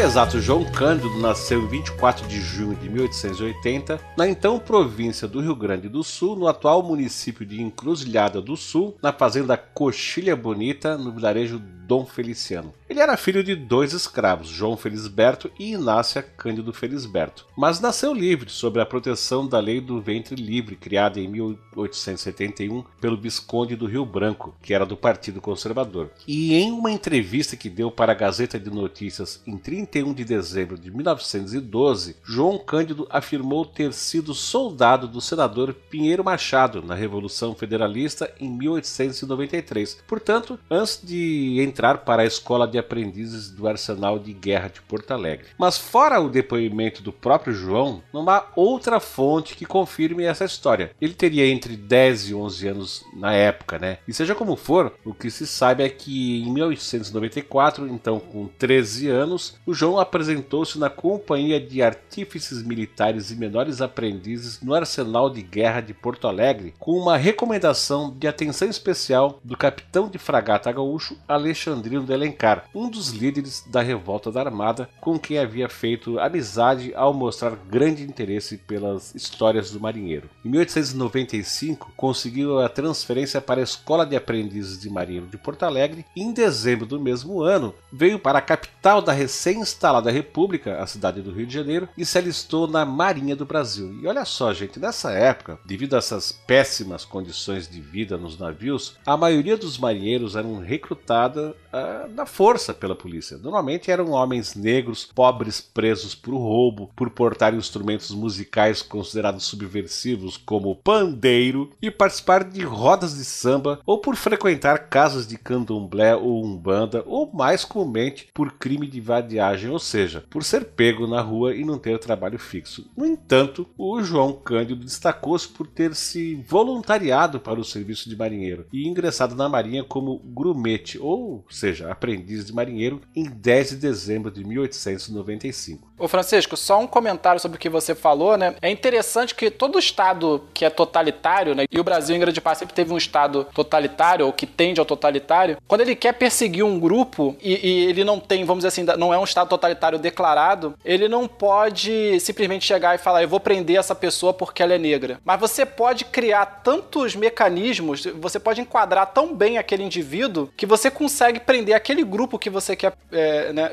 você quer atacar sem precisar dizer que você está se referindo àquele grupo. Então você sabe que a maior parte da população de ex-escravos não tinha emprego fixo. Se você pode prender uma pessoa simplesmente porque ela está andando na rua e não tem emprego fixo, você já está, de certa forma, selecionando os negros ao fazer isso. Aí se você ainda inclui candomblé, umbanda, samba, tudo que tá ligado à cultura negra nisso, então basicamente você está prendendo as pessoas por ser negra. É, seria mais fácil se dissesse assim, nós vamos prender os negros, né? Entendi. Exatamente, é, é, é uma forma de você fazer isso indiretamente, né? É, é, um, é porque o Brasil é um estado totalitário que não se assume, né? Pelo menos historicamente nunca se assumia. E só um último comentário sobre isso para não estender muito, é, é essa perseguição, assim, você cercar os negros por todo lado, né? Isso é uma coisa que já vinha desde o Império, porque era uma forma de você, por exemplo, exemplo, pegar alguém que já foi alforriado e trazer de volta para a escravidão. Só para dar um exemplo disso, o Brasil foi o primeiro país do mundo a criminalizar a maconha. O Brasil inventou a criminalização da maconha. A primeira cidade do mundo a proibir a maconha foi a cidade do Rio de Janeiro. Foi uma lei municipal do Rio de Janeiro que pela primeira vez tornou a maconha ilegal. E depois o Brasil tornou a maconha ilegal e depois o Brasil convenceu o mundo a tornar a maconha ilegal. E a maconha foi tornada ilegal porque era o cigarro que os escravos usavam, porque era muito mais barato para eles plantar ali um pezinho de maconha e fazer um cigarro. Cigarro de maconha era inclusive conhecido como cigarro de preto. Então quer dizer, você pegava um cara alforriado que estava fumando maconha, você ia lá, prendia o cara e transformava ele em escravo de novo. E com isso você não burlou a lei. Exato, mas vamos voltar então aqui pro João Cândido. Bom, nos, uh, nos 15 anos que ele serviu a Marinha na ativa, fez uma carreira extensa de viagens pelo Brasil e por vários países do mundo. E nos primeiros anos o João Cândido ele estava sendo instruído, então muitas das viagens eram viagens de instrução. E mais tarde torna-se instrutor de procedimentos de navio de guerra para marinheiros mais novos, né, o pessoal que estava chegando. E entre 1908 e 1909, centenas de marinheiros brasileiros são enviados do Rio de Janeiro para o Reino Unido para acompanhar o final da construção de navios de guerra encomendados pelo governo brasileiro. O João Cândido foi um deles, né? E nessa viagem ele tomou conhecimento do movimento realizado pelos marinheiros russos alguns anos antes, em 1905, e reivindicando melhores condições de trabalho e alimentação. Uma revolta que ficou conhecida como a Revolta do Encoraçado Potemkin. Inclusive, virou filme nas mãos do diretor russo Sergei Eisenstein em 1925. Essa revolta do encoraçado russo serviria de principal inspiração para os revoltosos brasileiros, que ficou conhecida na nossa história por a Revolta da Chibata. Exatamente, Francisco. E ainda no Reino Unido, né, os marinheiros que lá estiveram para acompanhar a construção dos novos encoraçados e cruzadores brasileiros iniciaram ali um movimento conspiratório com vistas né, a tomar uma atitude mais efetiva no sentido de abolir o uso da chibata na Marinha do Brasil. O João Cândido era o marinheiro mais experiente né, desse grupo e também o de maior trânsito entre marinheiros e oficiais da Marinha do Brasil. Sempre prestativo, né, desempenhou várias funções nos navios e por esse motivo era uma das pessoas que melhor conhecia o funcionamento e a capacidade de manobra da esquadra brasileira, talvez melhor do que a maioria dos nossos oficiais. Né? Era muito admirado pelos praças do navio e bem visto pelo oficialato é, devido à sua disciplina e pelas suas habilidades como timoneiro, tendo sido indicado, por exemplo, para representar o deus Netuno na travessia do encoraçado Minas Gerais e do encoraçado São Paulo pela linha do Equador, né, só explicando aqui, né, essa é uma tradição dos marinheiros, onde o almirante do navio pede licença ao deus dos mares para cruzar o centro da terra. Então eles pegam lá um, um marinheiro, o cara representa o deus Netuno e o almirante pede licença para ele quando eles vão cruzar a linha do Equador. É, o João Cândido também era normalmente convocado para resolver disputa entre os marinheiros, que via de regra terminava em combate corporal e navalhadas. Por essas razões, sua escolha como líder do movimento pelos revoltosos foi mais do que natural. Em 1910, o ministro da Marinha era ninguém menos que o agora almirante Alexandrino de Alencar, que é aquele mesmo que havia dado uma carta de recomendação para o João Cândido é, para que ele fosse aceito lá na escola do Rio Pardo. A primeira tentativa né, do João Cândido para resolver essa questão dos abusivos castigos físicos, ela foi pacífica. Através do almirante Alexandrino de Alencar, ele conseguiu uma audiência com o presidente do Brasil, que na época era o carioca barra fluminense Nilo Peçanha, onde apresentou a proposta dos marinheiros. A audiência, entretanto, não deu em nada, nem o presidente nem o ministro da Marinha tomaram qualquer providência contra os abusos, e então, esgotada né, as tentativas pacíficas, os marinheiros decidiram que iriam fazer uma sublevação, uma revolta pelo fim do uso da chibata em 25 de novembro de 1910, logo após a posse do novo presidente, que seria o também gaúcho Hermes da Fonseca. Inicialmente, o Comitê Revolucionário dos Marinheiros havia pensado em deflagrar a rebelião no dia da posse né, do Hermes da Fonseca, em 15 de novembro, mas por fim fixaram a data no dia 25. Entretanto, menos de uma semana após a posse do Marechal Hermes da Fonseca, em 21 de novembro de 1910, um acidente na esquadra fez antecipar a revolta. Né? O marinheiro Marcelino Rodrigues de Menezes introduziu ilegalmente aguardente a bordo do um coraçado Minas Gerais com o objetivo de participar do mercado clandestino né, de, de cachaça que havia dentro dos navios. Nos longos períodos que eles passavam no mar, né, o valor comercial da bebida era bastante elevado, como vocês podem imaginar. Entretanto, esse comércio ilegal nos navios era controlado por um grupo de marinheiros conhecido como faixas pretas, que eram os marinheiros mais velhos, que vinham lá do, do, dos tempos do Império. A maioria agora já era cabo e eram homens assim muito brutais, né, que haviam sido preparados para o trabalho pesado nos antigos navios à vela e que agora se achavam um pouco deslocados, né? Agora que a Marinha tinha modernizado a sua frota, os navios já tinham uma propulsão mecânica, né? É, movida a vapor, etc. Esses faixas pretas, né? Não podiam simplesmente impedir Marcelino de participar do comércio de cachaça, pois caso tentassem fazê-lo, todo o esquema podia ser debelado. Entretanto, podiam né, facilitar para que ele fosse descoberto pelos oficiais. Assim, o cabo Valdemar de Souza que estava de serviço no dia, ele delatou Marcelino, relatando ao oficial do dia que ele havia sido visto com cachaça a bordo. Irritado com a delação, Marcelino foi lá tirar satisfação com o cabo, munido, claro, de uma navalha. Após um combate, o Marcelino derrubou o cabo no chão e começou a talhar o rosto dele com a navalha, enquanto a marujada em volta aplaudiu o castigo merecido do dedo duro, né? Aquele pessoal, os famosos pilheiros, né? O pessoal botando pilha lá para a briga ficar pior. Após serem apartados pelos tenentes, né? Marcelino foi preso e levado à presença do comandante do navio, que era o capitão de mar e guerra Batista das Neves. Quando indagado pelo capitão quantas garrafas de cachaça trazia a bordo, né, o Marcelino retrucou que duas e revelou o esconderijo dessas duas garrafas. De fato, havia né, nesse esconderijo duas garrafas apenas, mas na verdade o Marcelino tinha trazido duas dúzias de cachaça, mas ele havia guardado o restante da preciosa carga em outros esconderijos, né, já prevendo que algum pudesse denunciá-lo. Pelo embarque ilegal da cachaça e por agredir um superior, o capitão Batista condenou Marcelino a 150 chibatadas. Como Marcelino retrucou chamando o oficial de ordinário, ele aumentou a pena para 250 chibatadas. Assim, o Marcelino foi punido com 250 chibatadas que era 10 vezes mais do que o instituído pelas companhias correcionais. As chibatadas em Marcelino não se interromperam nem mesmo depois que ele desmaiou, conforme noticiado pelos jornais da época, né? E essas chibatadas elas foram aplicadas na presença de toda a tripulação do encoraçado Minas Gerais, que era a nau capitânia da, da nova esquadra brasileira. Devido a esse corrido e ao fato que o comandante né, dormiria fora do navio naquela noite, a revolta foi adiantada para a madrugada de 22 de novembro de 1910. Os marujos tomariam posse das armas enquanto os oficiais dormiam em seus camarotes. Uma vez no controle da nau capitânia, tomariam todos os demais navios ancorados na Baía de Guanabara. Contudo, o comandante Batista das Neves ele acabou voltando mais cedo do que eles esperavam, e um dos marinheiros mais descontrolados partiu para cima do oficial de serviço, pois ele não queria queria que a, que a revolta fosse adiada de novo. Né? O comandante uh, ouviu o barulho, assim como os outros oficiais, e todos vieram para o convés. Mesmo aconselhado a se abrigar, o comandante disse que não sairia de bordo do navio, insistindo em tentar fazer os marinheiros obedecerem às suas ordens.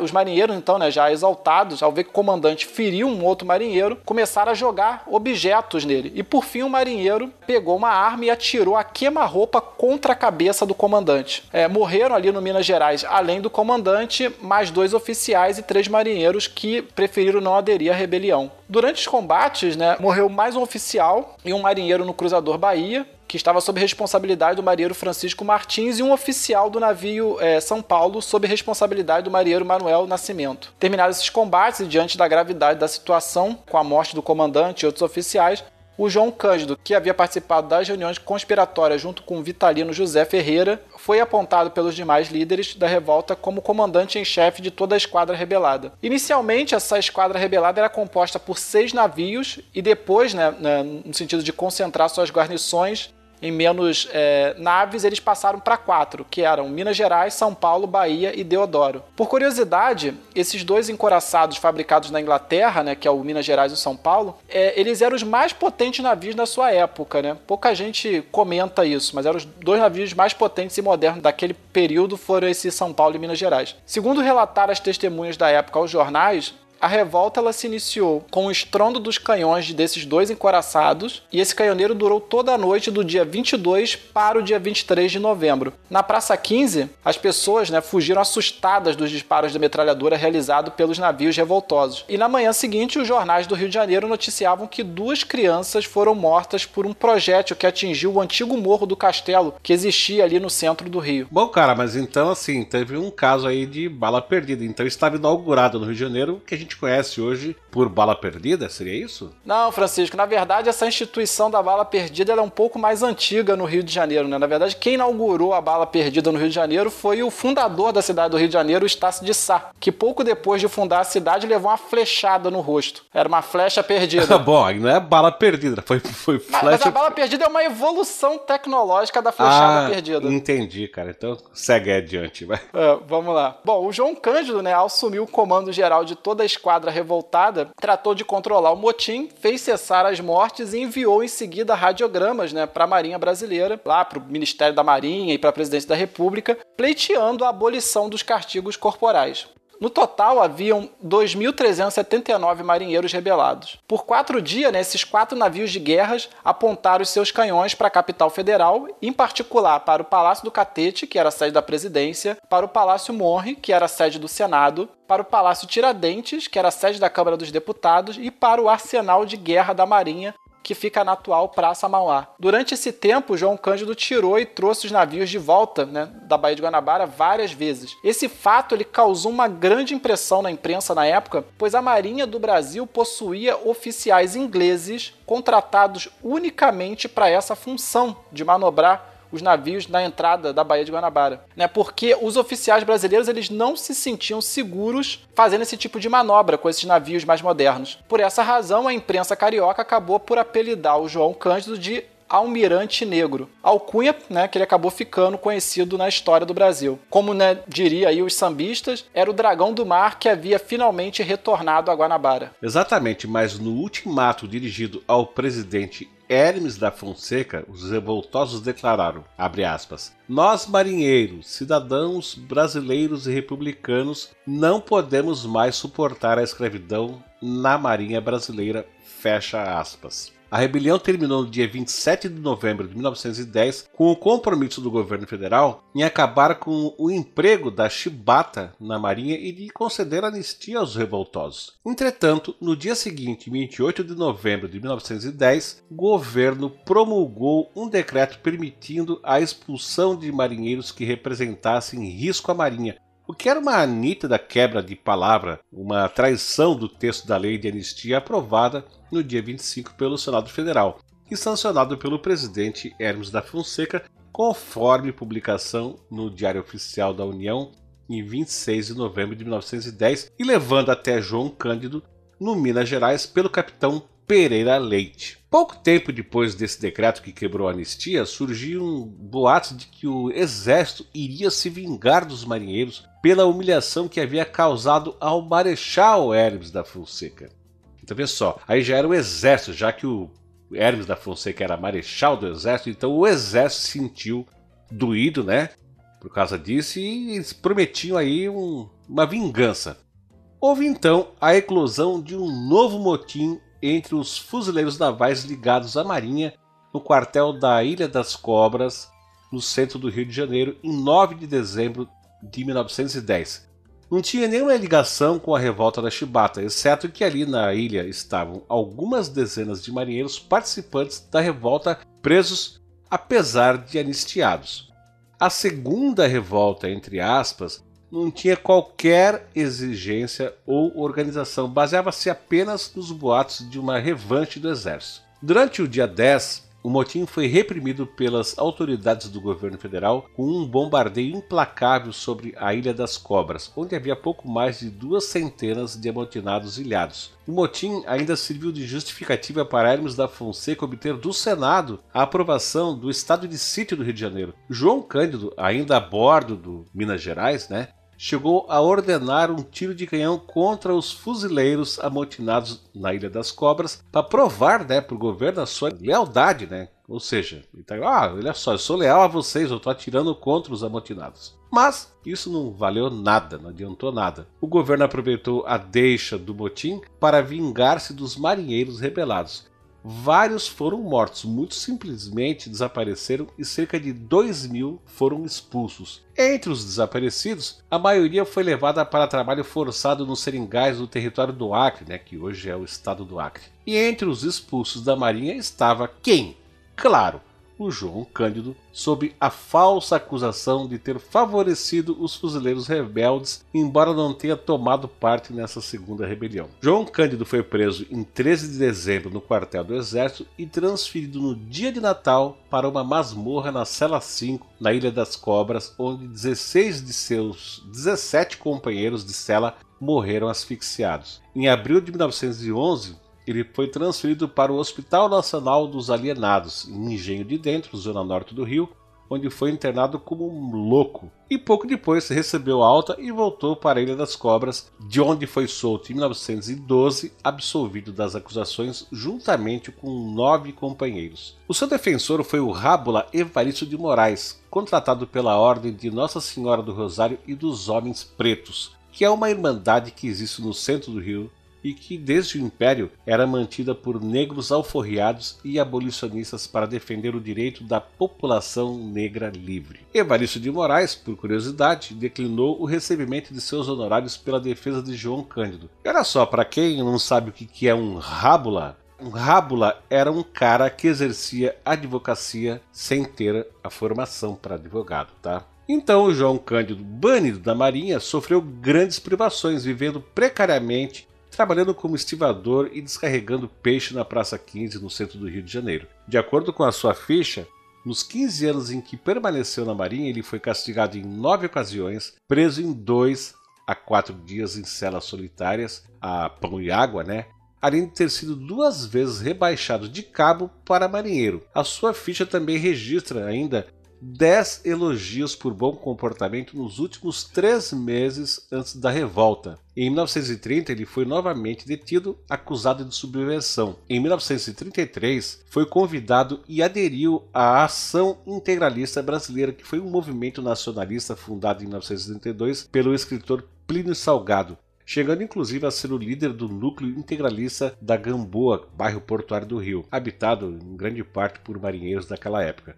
Mais tarde, quando esses integralistas caíram na clandestinidade com o Estado Novo de Vargas, acabou sendo novamente perseguido. Anos após a revolta, João Cândido continuava a ser perseguido pela Marinha. Em 1949, num artigo do Diário de Notícias, o almirante Além Castro Graça escreveu o seguinte: abre aspas. João Cândido, indivíduo de poucas prendas e até inócuo, solicitando dinheiro aos oficiais a troco de lavar-lhes a roupa, o que obstava que sofresse, por vezes, castigos corporais pelos vícios de pederastia e alcoolismo, e aceitando posteriormente coagido a direção do movimento revolucionário para assistir impassível ao massacre dos antigos benfeitores, sob o controle dos verdadeiros cabeças.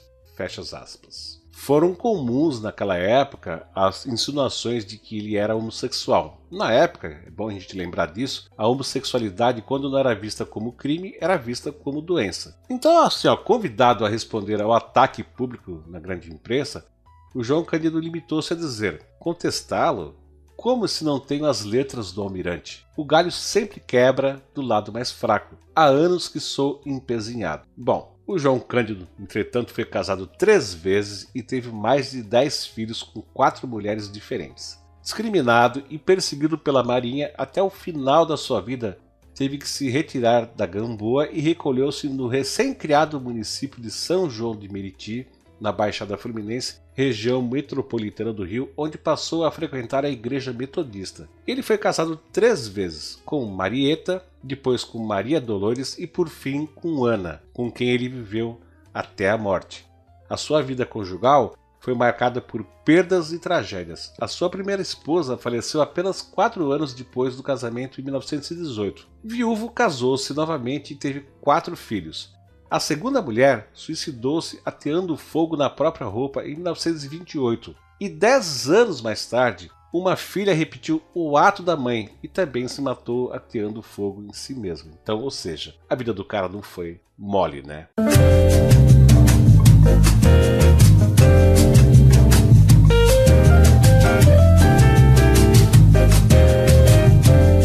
Antes de continuar, né, só fazendo um comentário aqui, você falou da, da Irmandade lá dos Homens Pretos. É, essa Irmandade, ela existe ainda aqui no Rio de Janeiro, ela fica ali na, na rua Uruguaiana, e lá funciona o Museu do Negro, que é mantido por essa Irmandade. É, essa Irmandade, ela, eu não sei se ela foi a primeira do Brasil, mas foi uma das primeiras. Ela foi criada em 1640, né? E desde então ela vem, é, vem, vem se envolvendo com essa causa, primeiro pela abolição, depois pelo direito dos negros no pós-abolição, e até hoje ela, ela lida com esses temas né, ligados à, à comunidade de afrodescendentes, não só aqui do Rio, mas de todo o Brasil. Como a gente carece né, de museus ligados à história das pessoas negras no país, é, então fica aí a dica, né, para quem quiser conhecer. Fica bem no centro, do, do, lado da estação do metrô, então é bem acessível o Museu do Negro. É só a nível de curiosidade, ele tá nessa rua uruguaiana porque no passado, né, quando ele foi, quando ele, essa irmandade foi criada, essa era a rua onde terminava a cidade. Então eles estavam bem no fundinho da cidade. Mas hoje em dia eles estão no meio do centro. Perfeitamente, cara. Continuando aqui, né? Em São João de Meriti, né? É só aqui aproveitar. Alô, Meriti, abraço aí para meus conterrâneos.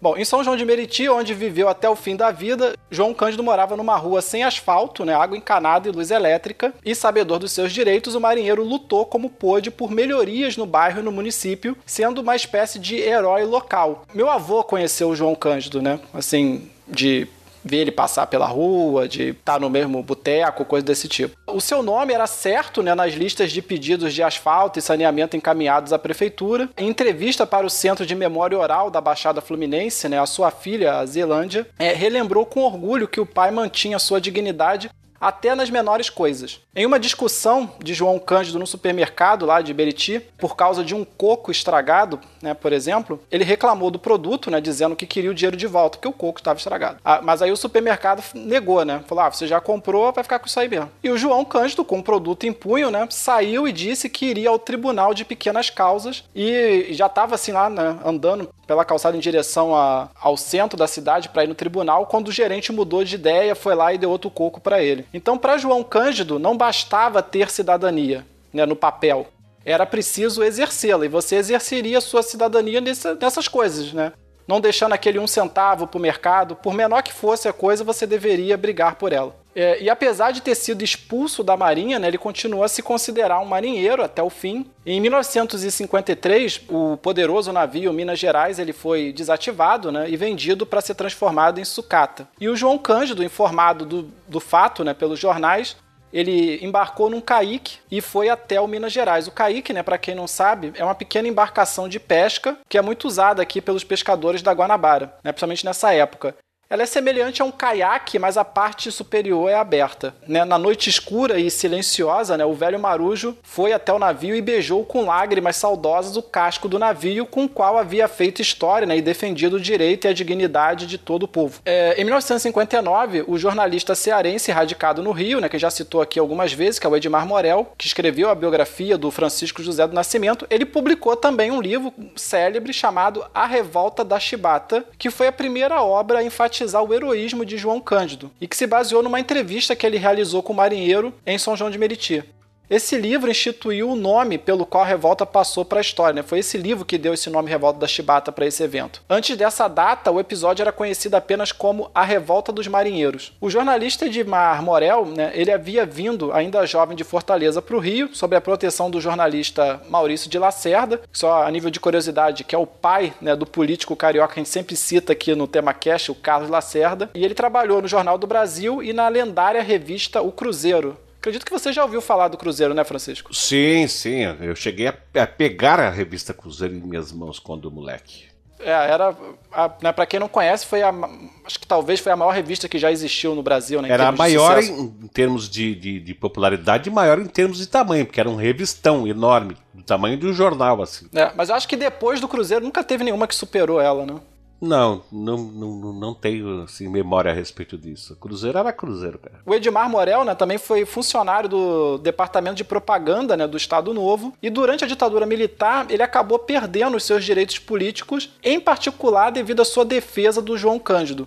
Esse livro, A Revolta da Chibata, ele passou a ser perseguido pelos militares né, a, a, partir ali de 64, quando eles assumiram o poder, sendo declarado como literatura subversiva. Segundo o neto do Edmar Morel, né, que é o professor de história da UERJ, o Marco Morel, é, até mencionar a obra poderia levá-lo ali para uma visitinha ao DOPS. Nas palavras do professor Marco Morel, abre aspas, não pôde mais sobreviver da profissão de repórter, resultado da perseguição de oficiais da Marinha e seus aliados, da censura e autocensura nos grandes veículos de comunicação, embora ele tenha continuado a publicar artigos e livros e atuado como assessor sem vínculo empregatício. Né? Então, quer dizer, o, o avô dele acabou sendo marginalizado por ter defendido João Cândido, que é uma persona não grata das Forças Armadas Brasileiras, em particular da Marinha. Ainda em 1959, né, que foi o ano de publicação da Revolta Chibata, João Cândido voltou ao Rio Grande do Sul para ser homenageado pelo então governador do estado do Rio Grande do Sul, o Leonel Brizola, mas a cerimônia foi suspensa por interferência da Marinha do Brasil e do governo federal, que na época era comandado pelo Juscelino Kubitschek. Em 29 de março de 1968, né, um dia depois do protesto que acabou na morte do estudante secundarista Edson Souto, né, aqui no Rio, e que provocou aquela famosa Marcha dos 100 mil,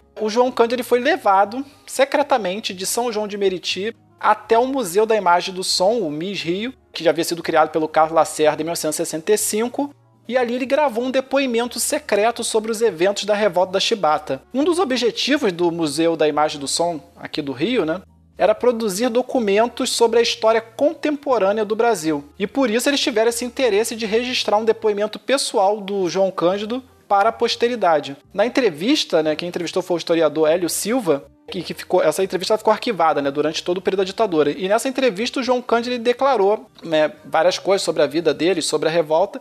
E entre outras entre as coisas que ele declarou, ele disse que ele manteve sua amizade até o fim da vida com até o fim da vida do com Plínio Salgado, né? E que ele tinha orgulho de ser integralista, né? Quando mais jovem, o João Cândido ele se filiou ao integralismo e ele manteve essa posição depois de velho. Sobre a dificuldade técnica de manobrar aqueles grandes encoraçados no espaço limitado da Guanabara, né, o João Cândido ele se sentia muito orgulhoso disso, né, ele fez questão de frisar no, no, na entrevista que, aqui abre aspas, né, para a fala dele. Muitos oficiais não conseguiam dominar o Minas Gerais, e eu tive o sobejo poder de fazer o que eles jamais fariam na Bahia do Rio de Janeiro, né? Fecha aspas. Segundo o João Cândido, ele teria aceitado ser o líder dos amotinados para assegurar que, a, entre aspas, né, a gloriosa cidade do Rio não fosse atacada de qualquer maneira. Nas suas próprias palavras, abre aspas, assumi o comando da revolução com as condições tais de poupar vida, poupar vida porque o Rio de Janeiro para mim é a minha cidade amada. Cheguei aqui com 15 anos, estou com 88 anos. Nestes 73 anos de idade, quer dizer, de permanência, sou um histórico fio da cidade do Rio de Janeiro. Conheço sua vida, vida nova e velha, seus melhoramentos, seus sofrimentos. Eu conheço, eu conheço a cidade do Rio de Janeiro a fundo e não aceito contestações. Fecha aspas, né? Alguns historiadores, no entanto, contestam essas afirmações com base no, na, naqueles disparos de metralhadoras realizados, né, no primeiro dia da revolta, como a gente comentou, contra o centro da cidade que vitimaram duas crianças, né? Porque como teve muita tentativa de desmoralizar o João Cândido, a própria imprensa carioca, assim, os setores mais conservadores da imprensa carioca falavam, tentavam vender ele como uma espécie de inimigo da cidade, né? Porque fala, pô, vocês estão transformando no herói um cara que, em princípio, iria atirar com canhões contra a gente. O cara entendeu? era um bandido, né? É, é, ia destruir a cidade. Bom, se ele tivesse realmente usado os canhões do Minas Gerais e do São Paulo contra o centro do Rio, bom, a cidade não ia acabar, mas ia destruir grande parte do patrimônio da cidade, né? Então, né, segundo esses historiadores, em 1910 o João Cândido estava no Rio ali há mais ou menos 10 anos ele não podia ainda ser um histórico filho da cidade. Apesar que, na minha opinião, 10 anos já é bastante tempo, né? Você vê 10 anos numa cidade, você já tem uma certa ligação com a cidade. Completamente. É. Outros historiadores, então, né, que defendem a, a sua imagem mais heróica, alegam que nas primeiras horas da revolta ele talvez não tivesse controle o suficiente sobre os revoltosos para impedir excessos e disparos acidentais. O principal historiador a contestar um mito de herói criado em torno do marinheiro é o vice-almirante reformado Hélio Leôncio Martins. Né, esse vice-almirante ele publicou em 1988 o livro A Revolta dos Marinheiros de 1910, que é uma espécie de resposta ao livro A Revolta, a Revolta da Chibata, né, do, do Edmar Morel. E nesse livro ele lamenta e critica a violência dos marujos contra os oficiais, os pobres oficiais da Marinha, e questiona o papel de líder né, de João Cândido e refuta a fama de herói dada a ele e aos revoltosos. Exato, mas olha só, o João Cândido tinha 88 anos quando concedeu esse depoimento ao, ao Museu de Imagem Som do Rio, né, o MIS Rio, e veio a falecer no ano seguinte, aos 89, em 6 de dezembro de 1969 no Hospital Getúlio Vargas, na capital carioca. E em 1975, a história de João Cândido virou música nas mãos do mineiro João Bosco e do carioca Aldir Blanc. A música se chama O Mestre Sala dos Mares e a letra original, no entanto, precisou ser modificada por imposição da censura. A expressão almirante negro teve de ser substituída por navegante negro. E a letra começa com os seguintes versos: Há muito tempo nas águas da Guanabara, o dragão do mar reapareceu. Que é uma referência, claro, ligando João Cândido a Francisco José do Nascimento, né, o Chico da Matilde, que foi o nosso primeiro personagem desse episódio. Segundo o Aldir Blanc, ele diz o seguinte, aspas, tivemos diversos problemas com a censura. Ouvimos ameaças veladas de que o CENIMAR, que é o Centro de Informações da Marinha, não toleraria reverências a um marinheiro que quebrou a hierarquia e matou oficiais. Fomos várias vezes censurados, apesar das mudanças que fazíamos, tentando não mutilar o que considerávamos as ideias principais. E segundo Aldir, o que mais lhe chocou foi quando o censor afirmou que o problema era essa tal história de negro, negro, negro, como assim? Não havia almirante negro no Brasil. Vê só como é que são as coisas, né? Bom, e em outubro de 2005, o deputado Elimar Máximo Damasceno, do Prona de São Paulo, apresentou o projeto de lei número 5874-05, que pretendia colocar o nome de João Cândido no livro dos heróis da pátria, que se encontra no Panteão da Pátria e da Liberdade de Tancredo Neves, lá na Praça dos Três Poderes, em Brasília. E esse projeto acabou arquivado porque, pela lei brasileira, somente podem ser inscritas como heróis da pátria pessoas que já faleceram há mais de 50 anos. E nesse caso, João Cândido, morto em 1969, só poderia ser inscrito no livro a partir de 2019. E em setembro de 2006, faleceu aos 82 anos de idade Zelândia Cândido de Andrade, a filha mais nobre de João Cândido, que dedicou a vida a obter a reintegração do nome do seu pai, a Marinha. Em 22 de novembro de 2007 foi inaugurada uma estátua em homenagem ao Almirante Negro nos jardins do Museu da República no Palácio do Catete, um dos alvos dessa revolta, né? E essa estátua de corpo inteiro de João Cândido com o leme em suas mãos foi afixada de frente para o mar e de costas para o antigo palácio do governo brasileiro, por haver traído a própria palavra quebrando a anistia dos marinheiros, os marinheiros rebeldes, né? E essa estátua nessa posição acabou incomodando alguns setores do governo e em 20 de novembro de 2008, no Dia da Consciência Negra, a estátua foi transferida dos Jardins do Catete para a Praça 15, lá no centro do Rio, num evento que contou com a presença do ex-presidente Luiz Inácio Lula da Silva, a família de João Cândido e dezenas de pessoas, né, de outras pessoas. Mas a Marinha do Brasil acabou não enviando qualquer um representante alegando não poder comemorar a memória de João Cândido, pois a corporação preza pela disciplina e pela hierarquia. É, eu quero só fazer um comentário sobre isso, Francisco, porque eu acho hipocrisia da Marinha falar isso, porque nós temos revoltosos como Siqueira Campos, como o Eduardo Gomes, que também se rebelaram contra a hierarquia, mas que eram brancos,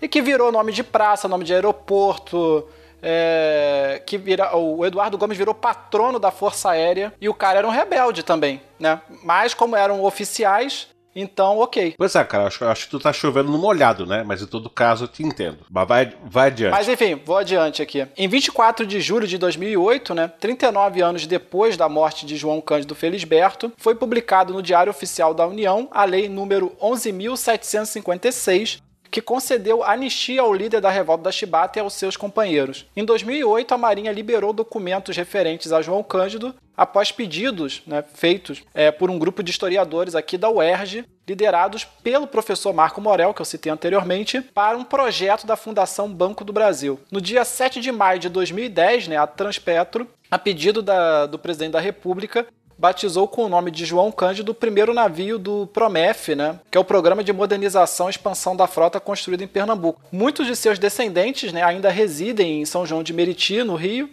e até pouco tempo atrás né, havia um projeto de construir aqui em São João um museu batizado de Museu Marinheiro João Cândido, né? É, mas o projeto acabou sendo abandonado por tempo indeterminado, apesar das obras já terem sido iniciadas, né? Como nós meritienses dizemos lá em São João, o museu foi a pique. Exatamente. E aqui, olha, gente, termina o episódio sobre esses dois brasileiros: Francisco José do Nascimento, o Chico da Matilde, e João Cândido Felisberto, ou simplesmente João Cândido, os Dragões do Mar. E agora a gente vai para o nosso bloco de jabá e eu vou pedir para que o Jorge faça o seu jabá. Vai lá, querido. O meu jabá é sempre muito simples, né? Só para lembrar o pessoal mais uma vez de nos enviar e-mail. É, a gente gosta de receber esse contato, né? Porque isso também dá pra gente uma, uma, uma noção do que, que, o pessoal tá achando dos programas, dos temas que a gente está abordando. Então, sempre compartilhe as suas opiniões. Se gostou do episódio, se tem alguma crítica também pode fazer, sinta-se à vontade. E, bom, basicamente é isso. Exatamente. Olha só, a gente quer aproveitar essa oportunidade para falar o seguinte: a gente tinha substituído a leitura de e-mails e comentários anexados aos episódios e passamos a fazer essas leituras através de um Hangout. E para nossa surpresa, esse modelo aí de Hangout não foi muito bem recebido pelos nossos ouvintes, não foi, não é mesmo, Jorge? Exatamente. Pois é.